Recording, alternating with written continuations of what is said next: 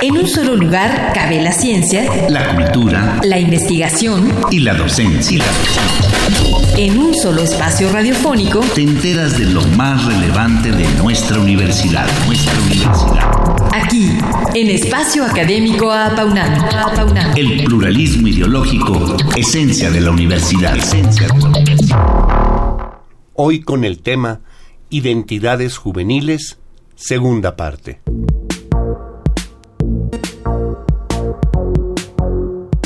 Esta mañana vuelve con nosotros el doctor Juan José Baños Martínez, quien actualmente realiza investigación sobre los valores en la educación a nivel medio y superior, y otra sobre el control de las emociones en el nivel medio superior y la inteligencia emocional, además de elaborar su tesis doctoral en educación en la Universidad Marista. Pues muchas gracias por compartir sus investigaciones esta semana con nosotros. Bienvenido. Gracias. Hoy continuaremos exponiendo algo más acerca del tema de las identidades juveniles que comenzamos la semana pasada, ya que quedaron pendientes algunas consideraciones en cuanto a lo que motiva a los actos de violencia y otros elementos que contribuyen a formar las identidades juveniles y cómo debemos de analizar este tema que permita lograr uno de los objetivos de la educación que es el saber convivir. Bien, pues muchas gracias por participar de nuevo en nuestro programa, doctor Juan José Baños Martínez. Por favor, eh, ¿nos puede recordar algo de lo más importante que nos comentó la semana pasada para que nuestros amigos radioescuchas puedan conectarse con el tema? Ah, bien, hablamos sobre las identidades juveniles, sobre la importancia de analizar la currícula que integra la instrucción media superior en la búsqueda de incidir o de mitigar los actos de violencia, cómo se adopta, cómo se construye una identidad juvenil, los elementos que la componen, la problemática que se tiene al no tener un control emocional, en los adolescentes, las consecuencias de los actos de violencia, las actitudes que permiten la manipulación de los adolescentes en ocasiones para cometer ciertos actos, la libertad mal entendida y mal ejercida por los adolescentes, los padres de familia, las escuelas, cómo inciden en la formación de valores o en la búsqueda de disminuir los actos de violencia. Para comenzar yo quisiera preguntarle, bueno, los medios de comunicación con los jóvenes es algo que ha revolucionado al mundo. ¿Cómo inciden los medios en la identidad juvenil? Es algo muy importante, delicado, que debemos atender. Los medios de comunicación crean tendencias, modas, identidades falsas. Los adolescentes quieren tener las historias de amor y desamor. Ellos se identifican y actúan de acuerdo al desenlace, que muchos de ellos tienen final feliz. A pesar de haber pasado por varias vicisitudes, las series de televisión motivan a la creación de su propia identidad. Ejemplos. El Señor de los Cielos, La Reina del Sur, La Rosa de Guadalupe, lo que dice el dicho, los aristemos, el narcotráfico, la obtención de lo fácil a través del menor esfuerzo, la recompensa lograda sin tener conocimientos, la ausencia de valores, la religión excluida del quehacer moral, los equipos de fútbol, los cantantes, los adolescentes imitan, copian, se identifican y crean su propia identidad. Es algo grave. Y bueno, eh, ¿qué es la ventana de Johari?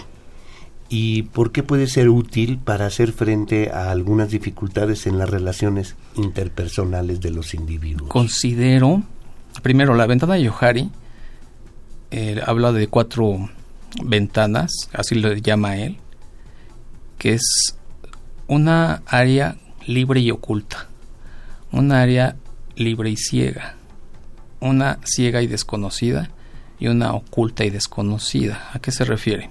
Todos los individuos tenemos un área que mostramos a la, a la sociedad, que todo el mundo conoce y yo también conozco. Hay otra área que todos conocen, pero yo no soy consciente de ello. Esa es un área muy importante. Cuando te preguntan, oye, ¿estás enojado? Pero no lo estás, según tú, pero te lo están viendo. Estás manifestando y la percepción que tiene la gente y tú lo estás manifestando.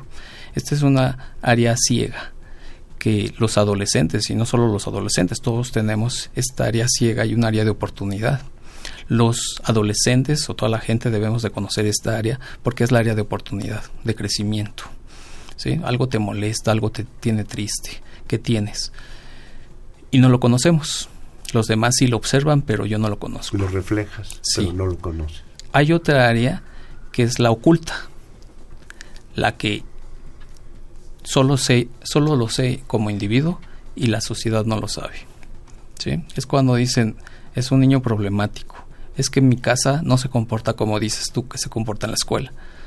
Esa es un área oculta, no es que está reprimido, está manifestando una conducta. Entonces tenemos que conocer de esa área oculta, que es lo que todos tú conoces pero los demás no conocen. Y hay una que también es importante, que es eh, la que ni yo conozco ni nadie conoce, que eso, es lo, que eso es lo emocional, por ejemplo. ¿Cómo vas a reaccionar si te asaltan?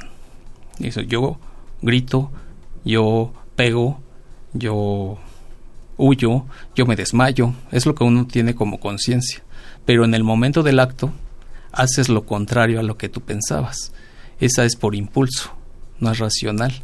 Entonces tenemos que conocer estas áreas para poder moldear nuestro comportamiento. Entonces es importante que lo que nos enseña Johari para que el adolescente aprenda a nivelar y mediar estas ventanas y todo sea eh, transparente. Entonces el área oculta, la ciega, sean chiquitas. Entre más se cierren estas ventanas, la ventana de lo conocido por uno y por los demás se, ampliando. se amplía. Doctor, ¿qué es y por qué es importante el control emocional en la construcción de las identidades juveniles? Bien, la personalidad ya está formada, ya tiene una, una identidad. Y ahora, ¿cómo lo demuestro? Comienzan los problemas. El adolescente actúa por impulsos. ¿Qué lo motiva? Lo que comiste, lo que estás viviendo, eh, lo que pretende ser, lo que quieres alcanzar, tus frustraciones. Entonces viene algo que le va a motivar a tener un acto de violencia. ¿Por qué? Ejemplo, eh, tú reaccionaste por impulso porque venías enojado y golpeaste a una persona. Este acto te hizo incluso maltratarlo y a veces a lo mejor por accidente hasta matar a una persona. ¿no? La moralidad que te dice, él estaba consciente de que eso está mal, es inadecuado, pero no lo pudiste frenar y parar por la, el, impulso. impulso porque no tienes control emocional. No sirve de nada que tengas un alumno de dieces, nueves, porque lo, lo, evaluaste intelectualmente, pero la inteligencia se debe de demostrar con una inteligencia emocional. Cuando la gente entonces fracasa, tiene problemas, es porque no controla sus emociones, ¿no? Quieres mucho a una persona, pero dices, no puedes vivir con ella, porque lo emocional te está perjudicando y entonces envicias o enfermas a, también a, a la demás gente. Entonces es muy importante que podamos desarrollar a los adolescentes el control de las emociones a través de inteligencia emocional. Bueno, los límites. Esto siempre hemos hablado de los límites, que hay que poner límites aquí, límites allá. ¿Hasta qué punto los padres de familia deben de dar libertad o poner los límites a sus hijos adolescentes y cuáles pueden ser las consecuencias de ello? Muchos padres de familia se arrepienten de haber dado una libertad a sus hijos a temprana edad. Terminando secundaria, los dejan libres. Vete a fiestas, llegas tarde, si haces la tarea o no es tu responsabilidad, si entras a la escuela o no también, entonces se sienten libres. Esa permisión de los padres no es correcta, porque han dejado vulnerables a un ser que es inmaduro. Debe de haber una política, una regla de conducta dirigida al bien, sin sobrepasar sus derechos que los todo mundo tenemos. Entonces, debemos de controlar porque si no las emociones también van a hacer que ellos nos manipulen. Por ejemplo, las rabietas, el llorar o decir ni me regañes porque yo me enojo más que tú. Y entonces es cuando se invierten los papeles. El dominio y control lo tiene el hijo. Y ya perdió toda la autoridad del padre de familia. Y dicen, ya no puedo hacer nada. Y sí, perdió, pero porque él soltó antes de tiempo. Debemos de poner los límites a nuestros hijos, marcarles. También tenemos sentimientos los padres, los maestros. Es decir, estás vulnerándome. Y el, ser todos somos vulnerables pero los adolescentes lo son aún más pero también manejan y tienen eh, en ocasiones actos como si fueran niños grandotes. Chantaje. Chantajes. Y bueno vamos a, a platicar un poco de la pirámide de Maslow. Qué es y qué papel juega Maslow habla de algo muy importante tiene que escalar una persona unos peldaños para tener una autorrealización. Primero necesidades fisiológicas, de seguridad, de afiliación, de reconocimiento y luego viene la autorrealización. ¿Qué pasa? Que, que yo en, en mi estudio identifiqué qué es lo que motiva, porque es la teoría de la motivación, qué motiva a los adolescentes a cometer estos actos. Y entonces comencé a, realizar un instrumento de medición para ver si ellos estaban autorrealizados. Si esto me escuchara alguien que conoce de esta teoría, diría, es que las personas alcanzan su autorrealización, pero a una edad de 25 o 30 años, y eso es mentira.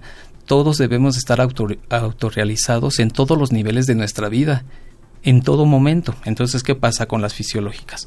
Los adolescentes, una, no comen adecuadamente, no desayunan bien. Desayunan un cigarro y Coca-Cola un refresco. No respiran adecuadamente, no se alimentan, no descansan, no duermen, duermen a las 12 de la noche y se levantan a las 6 de la mañana, 5 de la mañana. Por lo tanto, las necesidades fisiológicas no están cubiertas. De seguridad física, ellos no tienen dónde a veces vivir porque viven con el padre o con la madre y aparte están amenazados porque a lo mejor te corro si te portas mal. Entonces está quebrantada también la, el nivel de la seguridad. De afiliación, lo tienen por lo regular en el noviazgo, en el grupo de amigos a los que pertenecen, en fiestas, buscan afectos en, redes sociales, que también a veces los lleva al fracaso. Y por lo tanto, una autorrealización no se alcanza. Entonces tenemos que ir suministrando a los adolescentes para que ellos puedan alcanzar estos niveles uno a uno. Es madurez, ¿no? Eh, sí, por ejemplo, de hecho, desde enseñarles a respirar, muchas veces no respiran adecuadamente. Lo, por ejemplo, la yoga es muy importante. Oye, tranquilízate, cálmate, tuviste un problema, respira, piénsalo, medítalo y continuemos. Canalicen sus energías también a través del ejercicio o de actos que el arte, la manifestación del arte es muy importante en esa época.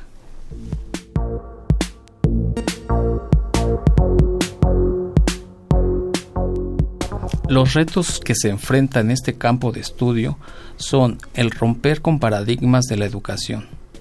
Considero que su potencial y primera aportación en nuestro país es en disminuir o incidir en los niveles de violencia y formar individuos plenos con un desarrollo no solo intelectual, técnico, sino espiritual y emocional. Pues eh, muchísimas gracias por haber estado con nosotros, doctor Juan José Baños Martínez, para hablarnos de su investigación sobre identidades juveniles en estos dos últimos programas. Muchísimas gracias. Gracias.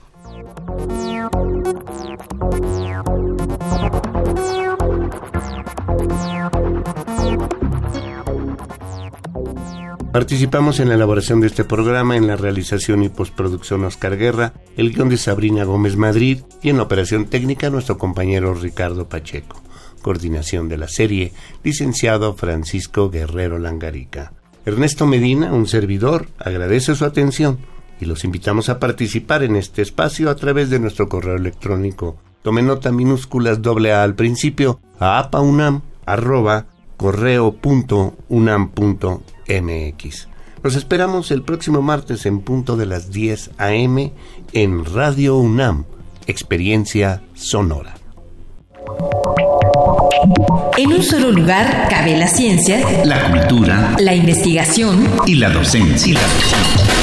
En un solo espacio radiofónico te enteras de lo más relevante de nuestra universidad, nuestra universidad. Aquí, en Espacio Académico Apaunam. El pluralismo ideológico, esencia de la universidad. Esencia de la universidad.